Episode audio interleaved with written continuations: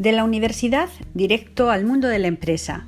En el programa de esta semana te contamos cómo nuestros estudiantes toman su primer contacto con el mundo empresarial sin salir de la UPCT. También descubrirás la historia de uno de los ingenieros agrónomos de la UPCT y no te lo pierdas porque seguiremos hablando de la COVID-19 y del espacio de la playa que se suele ocupar en verano gracias al trabajo de dos investigadores de la universidad. Empezamos.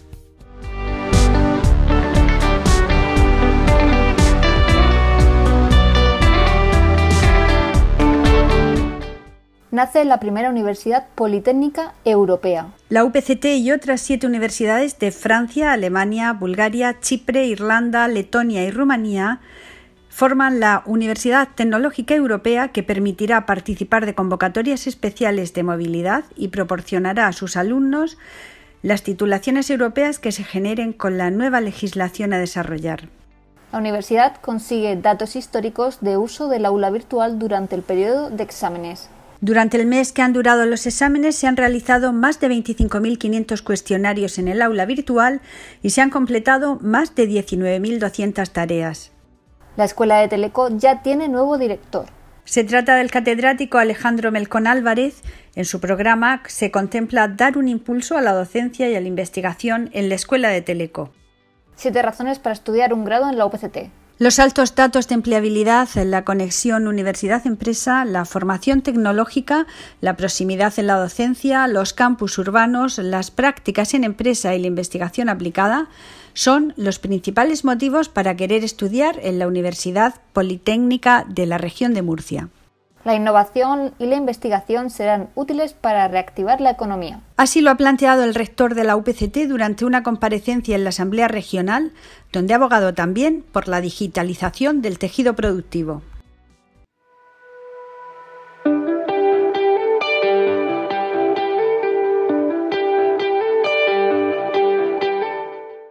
La Universidad Politécnica de Cartagena se ha convertido en la universidad española con mayor número de cátedras por empresa por profesor. En concreto, hay una por cada 11,5 docentes. Actualmente, la red de cátedras suma más de 50 cátedras de empresa. Han pasado ya seis años desde que se creara la red de cátedras de la UPCT y ya hay 50 empresas que colaboran activamente en la investigación, en la formación del alumnado y en la empleabilidad de los titulados de la UPCT. Juan Luis Pedreño, responsable de la red de cátedras, cuenta cómo surgió la idea. El concepto era eh, no tener cátedras aisladas. Aquí, de hecho, teníamos una de una, de, una, de una entidad bancaria que hacía proyectos con, con nosotros ¿no? en la Politécnica de Cartagena. Entonces decidimos al final configurarlo como una red. Entonces, lo interesante de la red de cátedras, y es por lo que estamos hoy celebrando, lo que estamos celebrando, es que no son cátedras aisladas, sino que hay una, cooperación entre ellas. ¿no? Empezó con una simulación, una recreación de una planta en el edificio Eldi, que en ese momento era diáfana y que se nos concedió el permiso por parte del rectorado para, para ubicar ahí la red de cátedras, y bueno, pues empezamos con siete, y ya llevamos 50. ¿no? Con el paso del tiempo, la red de cátedras se ha afianzado tanto que hace unos años surgió la idea de aunar toda esa investigación e innovación en un gran evento, el Campus Cátedra de Empresas. Llegar a ver eh, todas las empresas, eh, los directores y los directivos de, las compañías eh, presenciando un acto donde se daba la relevancia de lo que es la red de cátedra, yo creo que una cosa así no, no hay, vamos, en España no existe. Con solo un año de vida, en 2015, la red de cátedras obtuvo el Premio Nacional Universidad Empresa por su concepto de organización y unificación de todas las cátedras bajo un mismo techo, algo completamente novedoso en España. Pues sí, la verdad es que eso, fue, primero, fue un, fue un trabajazo tremendo que hay que agradecer del, del personal de Administración y Servicios de la universidad, del equipo rectoral, porque, bueno, pues realmente fue una casualidad. Nosotros estamos eh, implicados en, seguir construyendo la red de cátedras y alguien nos dijo que había eh, la Fundación Universidad Empresa a nivel nacional sacaba una convocatoria para premiar aquellas, eh, aquellas digamos, actuaciones destacables o de importancia que unían la universidad con la empresa, que es algo que ahora mismo es fundamental. ¿no? La red de cátedras aportó el año pasado a la UPCT un millón de euros transformado en becas para 100 estudiantes de los últimos cursos y recién titulados. Además, fueron premiados 35 trabajos fin de estudios, de investigación y de emprendimiento.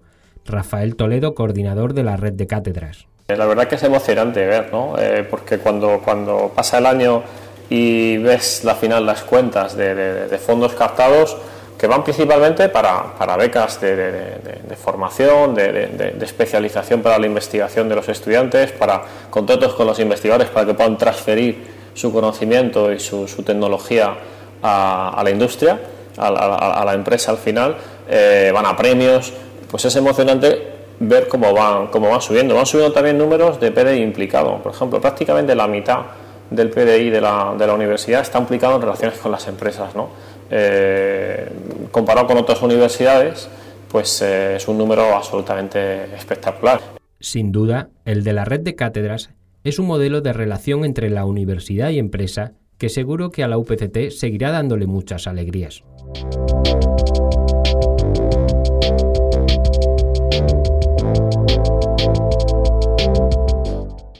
¿Puedo ir este verano a la playa con seguridad?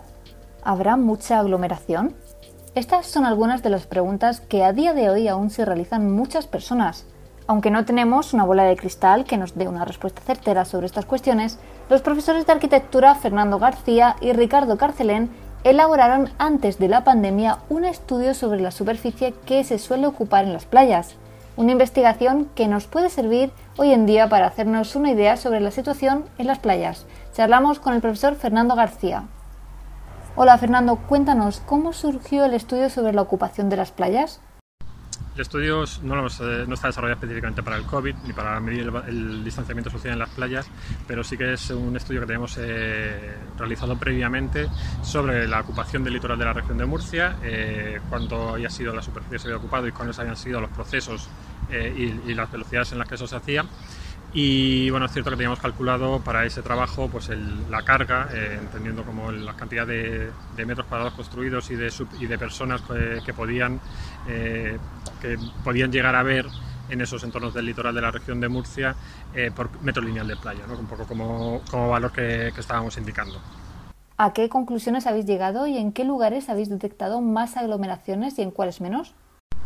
Pues eh, nos acordamos de estos datos cuando se ha empezado a hablar de, la ocupación de las playas eh, debido a la crisis del, COVID y cómo mantener las distancias de, seguridad. Pues bueno, recordamos que nosotros eh, habíamos medido que en una situación de máxima ocupación posible de las, de las playas, de las residencias que existen en las playas de la región de Murcia, pues estaríamos hablando que teniendo en cuenta todo lo que hay construido y las, las, playas que teníamos en metros lineales, no tanto en superficie de las playas, sino como en metros lineales, pues nos daba unas medias de 7,3 eh, habitantes o 7,3 residentes, usuarios de las, de las piscinas que podía haber eh, en, un periodo de máxima ocupación. Evidentemente no todos ellos van a, ocupar las playas a, la vez, habrá unos turnos rotatorios, eh, unas personas utilizarán unas horas, otros a otros, también habrá una población flotante, pero bueno, para darnos un poco una idea de, de las medidas y de las medias o que un poco para, para medir en este caso pues sería el problema ¿no? o, la, o, la, la, respuesta que hay que dar ante esta necesidad de distanciamiento social.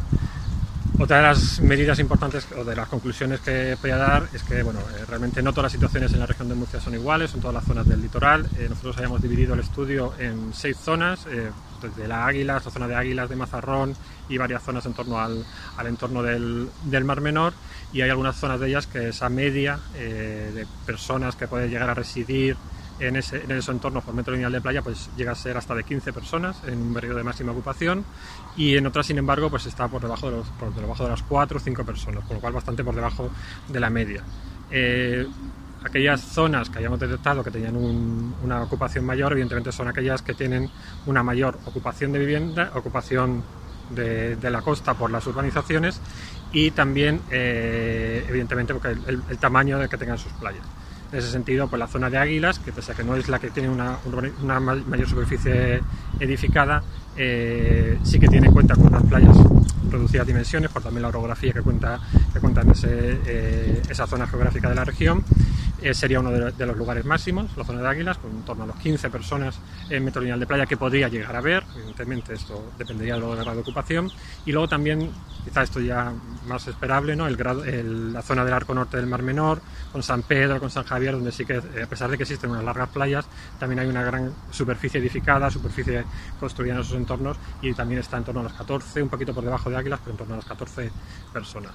Por el contrario, hay otras zonas, como el arco sur del, Mar Menor, municipios de Los Nietos, Los Belones, etcétera, municipios, eh, núcleos urbanos, e incluso también la zona norte de, La Manga, en la que la media de personas es bastante más reducida. Puede estar en torno a las tres o cuatro personas. Bueno, ¿y cuáles son las principales consecuencias que pueden tener los resultados de vuestro estudio teniendo en cuenta la situación en la que estamos? Bueno, pues el recuperar estos, estos datos eh, partía un poco también de la intención de, bueno, pues si podían servir un poco de ayuda. En este caso, pues creemos que mm, quizá para eh, saber dimensionar el problema al que nos enfrentamos en cada ubicación. Evidentemente, pues nos ayuda a, a, señalar que hay algunas zonas en las que quizá aparentemente puede haber una mayor necesidad de tomar algunas medidas de control, de asistencias a las playas, eh, de acuerdo a esa superficie que hay urbanizada, la accesibilidad que tienen para la población flotante y sin embargo hay otras zonas que por menor accesibilidad, por menor carga de urbanizada que existe en ellas, pues quizá esas medidas serían menos necesarias. Con lo cual, bueno, yo creo que siempre queremos, eh, que trabajamos un poco en territorio, tanto desde ámbitos de geografía como de planeamiento, es un poco mi, mi caso, eh, pues creemos que al final tener datos concretos del territorio, poder eh, acotar el problema a qué dimensión tiene y qué, intensidad tiene cada una de las zonas, pues siempre ayuda a poder tomar las, decisiones con mayor, con mayor precisión, más ajustadas a cada uno de los territorios y, también con, una mayor seguridad de que se van a ajustar eh, bien a ellos y, y vamos a poder dar una buena respuesta. Bueno, pues muchísimas gracias. Hasta aquí ha llegado nuestro tiempo. Fernando, ha sido un placer. Muchas gracias a vosotros por invitarme.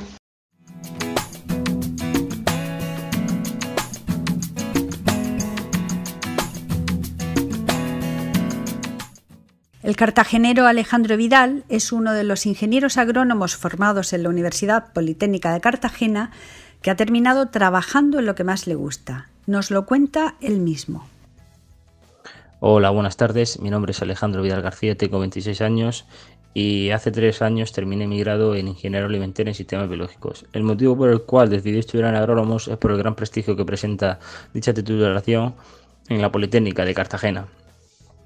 Eh, una vez que estuve estudiando mm, la carrera nunca me imaginé dónde iba a acabar, porque este es el abanico de oportunidades que presenta esta titulación, que es muy difícil cuando empiezas a saber dónde acabarás. Actualmente llevo trabajando ya casi tres años y estoy en una empresa de, cítricos llamada Mundo Quality y mi puesto es el de responsable de calidad. Eh, me encargo de todo lo que tiene que ver con certificaciones de calidad finca la que yo llevo es ecológica y tenemos que pasar numerosas auditorías. Lo que más valoraría yo de mi empresa es el trato personal, ya que tenemos un jefe que está continuamente en contacto directo con nosotros y eso nos permite formar un buen equipo y ante cualquier problema darle una solución de la forma más rápida posible. Como enseñanza de mi carrera profesional me quedo con que la carrera de agrónomos es una carrera muy, muy bonita porque te permite valorar muchísimas, muchísimas cosas y nunca sabes realmente, nunca terminas de aprender, por así decirlo. Yo a mí me gusta quedarme con, con que somos los médicos de las plantas. Dada la, la crisis en la que nos estamos metiendo con el tema del COVID, Mm, uno de los principales sectores que no ha parado y que no va a parar, pase lo que pase, es el de la agricultura. Y como tal, la agricultura requiere de buenos profesionales y los buenos profesionales se forman en buenas universidades y la UPCT sin duda es una de, de las buenas.